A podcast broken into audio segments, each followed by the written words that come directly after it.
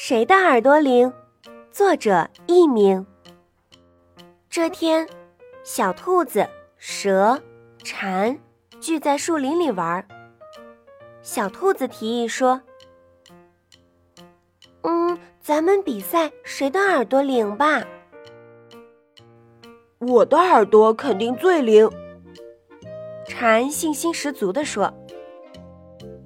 蛇和小兔子听了很不服气，他们各自认为自己的耳朵最灵。树上飞来一只喜鹊，说：“光说不算，还是让我来试验一下吧。”对，让喜鹊当裁判。行，我同意。于是，喜鹊捡了树叶子，先把兔子的耳朵包起来。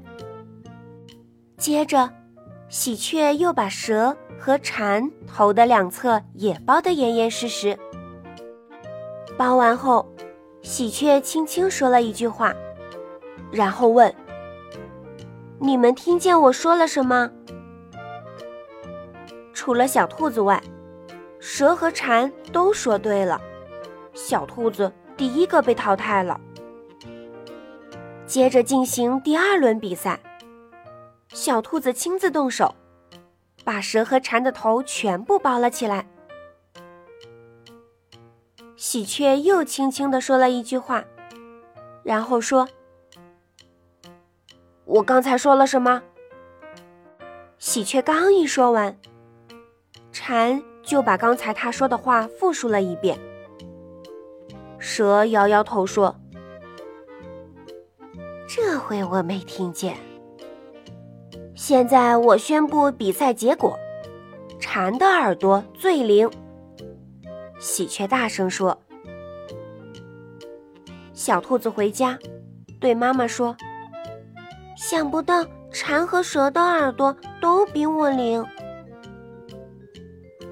兔妈妈问明了情况，说。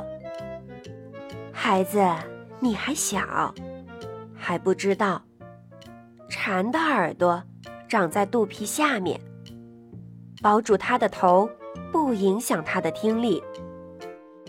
蛇是靠舌头感觉声音的，所以包住它的头的两侧，照样听得见。啊，我还以为它们和我一样，耳朵长在头的两边呢。小兔子说。